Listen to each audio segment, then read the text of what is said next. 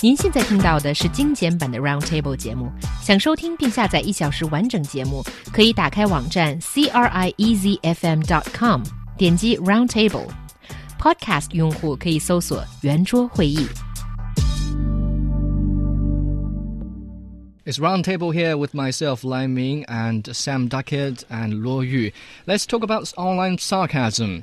If a person asks for a relationship advice in a WeChat group chat, like, my boyfriend hasn't touched me in two weeks, what should I do? she will most probably get responses that she never expected. For example, your breasts are small, but your face is big. No need to lose weight. Your ugliness has nothing to do with your weight. When is the last time you had a shower? Of course, they were most likely jokes.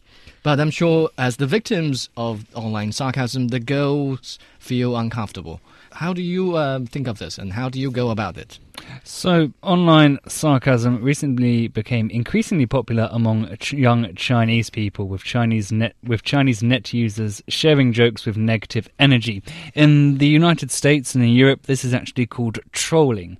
Trolling is a term that refers to extensive sarcasm to the point where uh, you actually get the person to believe the sarcastic comments you're making. So if Oh. Liming says, "Why is my boyfriend not touching me?" I'd say because your breasts are big and your face is small, whatever. If face is big, sorry, you'd say it to That the was point. an example about a girl. Oh, sorry. Not, But not you- about myself. You, sorry, you would say it to Liming or the girl that so much that he would actually believe the sarcastic comment that his um face is actually really big and the breasts are small. Uh, it's called trolling in the United States. It's um it's Right. very popular uh, amongst young people. why do people do that? Because it's well, this is it. Uh, this started off as something that was, um, you know, you would see occasionally online, but it's now become a plague of society. Mm. And there's um, there's a popular TV show in the United States uh, called South Park. You guys have seen South Park, right? Yes. Now, Yuan, Loy, mm. you've mm-hmm. seen it. Mm-hmm. On the latest season 19, episode 5, which is called Safe Zone, it talks about how dark the internet has become. Mm-hmm. And one of the characters on the show, he hires another character, Butters, to help him filter through and delete all the negative, sarcastic comments on the on his internet That's profile. not a one man's job. And when he's finished doing it, the person mentally breaks down Ooh. from too much negativity. And the point of the show, the point of the joke, is to highlight how negative the internet has become. In large part, that's due to sarcasm. Yeah, um, online sarcasm, and thank you for telling us the, another word, which is trolling. The popularity of online sarcasm, to me, makes a little bit sense. For one thing, uh, most of the sarcastic comments are often very funny, right? It may make you laugh, and sometimes some of the comments made by the netizens are very creative, innovative, and thought-provoking even.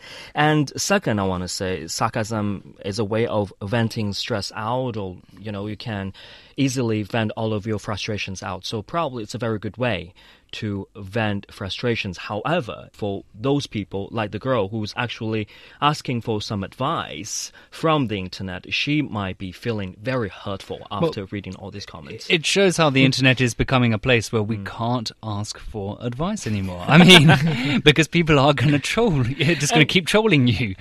I would say it's it's it's sad, but it's just the way the internet is, and I think Hmm. that it's it's just become a norm now. You, Yeah. you see it more often than not. like, like in China, we have a similar show earlier this month, actually, at 糗事百科.com, which is a humor site, did Vox Pop interviews in Beijing, asking people to share their favorite sarcastic jokes.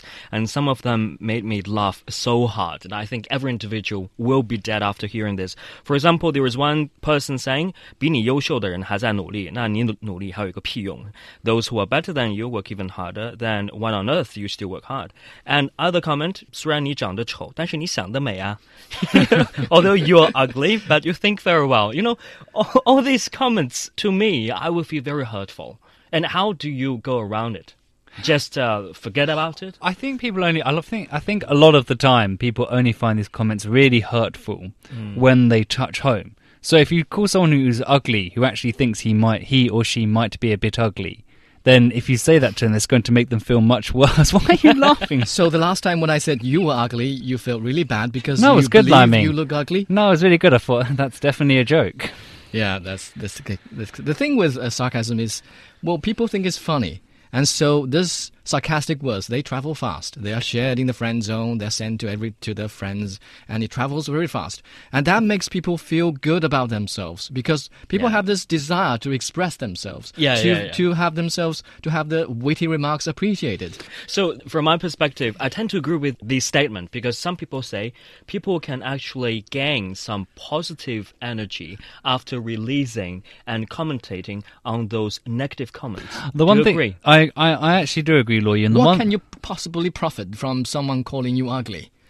No, if I Well, actually, the- disseminate the idea and release the comments to other people, I feel proud, probably. Well, actually, Liming, the one the one thing that I would suggest to you is that in the United Kingdom, I would say that sarcasm has evolved and it's become very droll now and mm. quite intelligent, and it's and it's moved past the point where we use sarcasm just to insult someone personally, and we use it in a manner that everyone can like and describe a situation, and it's what's made British comedy so renowned worldwide.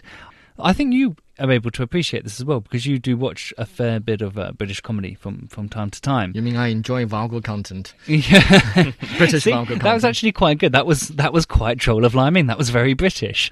And I think what we're all hoping for is that the general level of comedy on the internet and the level of sarcasm used can elevate a bit, so everyone can enjoy it, and it's not making people feel bad. But I do, if I've got to be honest, think that this is something that's not going to happen because I don't think everyone as a society can, as an international society, can evolve in that manner. I think it's very difficult.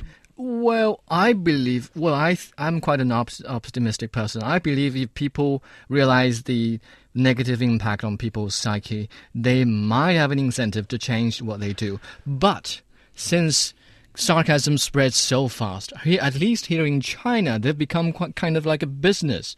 It's, we see a lot of sarcastic shows being made. Not only sarcastic shows, there are a lot of 段子 show. Those yeah, people, they those profit playwrights. on, yeah. on making up the sarcastic remarks.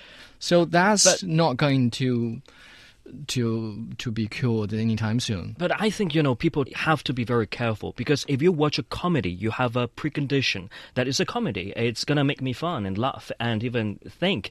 But if a person around you said something really negative on you, you will definitely feel hurtful. So don't hurt other people. That's my advice. Yeah, the internet has certainly offered us a venue to express ourselves, but we need to be careful not to lose ourselves in the mere expressing.